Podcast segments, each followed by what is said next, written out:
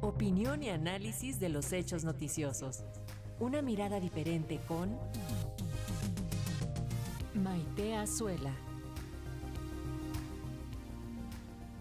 Así es, justamente sobre el derecho a un transporte público digno, tenemos el comentario de Maite Azuela, periodista y promotora de los derechos humanos. Muy buenos días, Maite, ¿cómo estás? Buenos días, Alex y Paco. Pues con el gusto de saludarles y escuchando esta nota, justamente me tocó a mí la conglomeración alrededor de Barranca de Muerto ayer y dijimos, pues algo debe de haber pasado. Ahora me entero que fue que fue esto. Por lo visto, pues está está ahorita padeciendo nuestro transporte público, sobre todo el metro en la Ciudad de México, eh, pues varios eventos que dificultan mucho el traslado de, de las personas.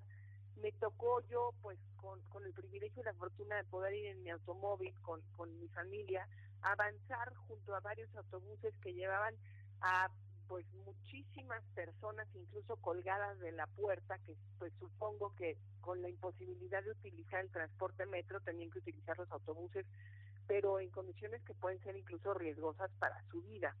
Y mm, fíjate que pues sí, justo pensé, tendremos que hablar de la urgencia de tener transporte digno, que durante muchos años pues incluso el metro fue un referente de, de transportes subterráneos para el mundo y creo que estamos a tiempo de poder recuperar eso si se enfoca eh, en el tema de una muy buena inversión, pero también en el tema de un transporte que sea sostenible, ¿no? Y que y que busque además proteger el medio ambiente y trabajar con energías renovables. Entonces, pues revisando sobre todo qué es lo que la Organización de las Naciones Unidas sugiere en este tema, resulta que ellos pues ven cómo el transporte contribuye definitivamente a la respuesta climática en el crecimiento económico y en el desarrollo sostenible, pero además le permite a las personas eh, tener acceso a los espacios de trabajo o a los espacios de entretenimiento y desplazarse con seguridad.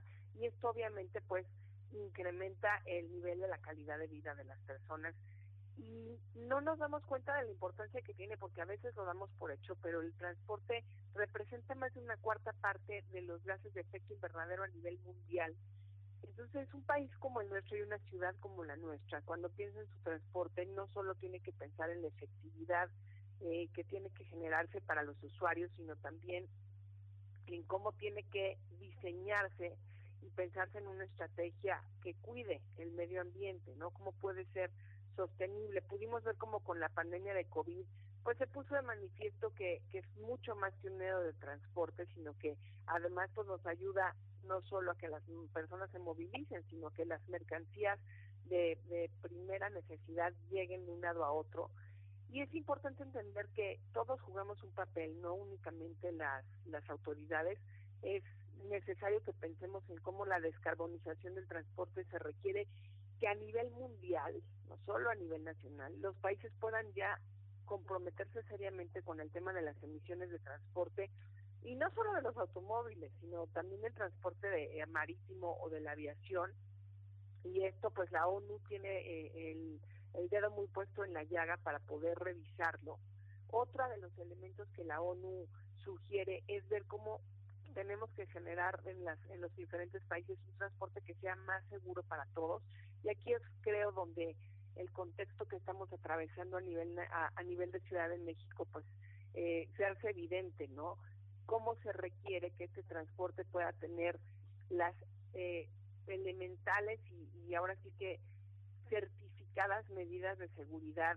Y para eso es indispensable el mantenimiento, Alex y Paco. Creo que eh, si de algo se ha hablado poco, aunque en lo general se trata el tema, es de cómo se descuidó la inversión en el mantenimiento desde que entró esta administración. No sé si por desconocimiento, no sé si porque consideraron que había otras prioridades y también, y pues muchos lo sabemos y lo sospechamos, ¿no? Porque pues ante la posibilidad de que hubiera un mal manejo de recursos en administraciones previas y la corrupción permitiera el, el desvío de dineros públicos hacia otros fines que no necesariamente atendieran únicamente el mantenimiento del sistema metro, pues este gobierno tomó la decisión de retractarse en esta inversión, revisar qué estaba pasando, pero en lo que se retractó, pues el mantenimiento sí sufrió eh, un recorte importantísimo, se habla de 5 mil millones de pesos, probablemente ya con estos años haya sido más, esperemos que ya a partir de que se vuelve a invertir en el transporte, el mantenimiento recibe recursos que le corresponden, pero pues no ha sido suficiente. Y otra más, otro de, la, de las características más es pues que sea un transporte resiliente. ¿Qué significa esto? Pues que para ahora que estamos en esta recuperación post-pandémica también se tengan sistemas de transportes en donde las inversiones estén destinadas al transporte sostenible y mucho ojo, ¿eh? A la generación de empleos decentes y oportunidades para las comunidades que viven aisladas, porque nos damos cuenta que mucha gente pues hace, eh, estuve revisando ayer notas, para cruzar la zona metropolitana hay quien puede hacer hasta cuatro horas y media. Si tú le preguntas a un trabajador habitual que usa transporte público, lo menos que hace es hora y media de su hogar a su destino, entonces ocupa tres horas diarias en transportarse. Creo que si pensamos en mejores ciudades, sobre todo en ciudades más influyentes, que tienen mucho el sello de un gobierno de izquierda preocupado por la gente, pues pensar en cómo reducir estos traslados y cómo tener más transporte sustentable y, efectivo es una de las prioridades. Pues necesitamos un esfuerzo global, no solo nacional, pero creo que sí llegó el momento en que, si como la jefa de gobierno dice, esto no va a interferir en sus aspiraciones presidenciales, pues va a tener que ser un punto al que le ponga eh, muy precisa atención y que se vea resuelto en los próximos años. Con esto concluyo mi colaboración el día de hoy en Derechos Humanos en Resonancia. Paco y Alexia, y les mando un, un caluroso abrazo. Igual para ti, Maite Azuela, no había tenido oportunidad de saludarte y mandarte un abrazo solidario también hasta allá. Gracias. Muchas gracias, hasta luego. Hasta pronto.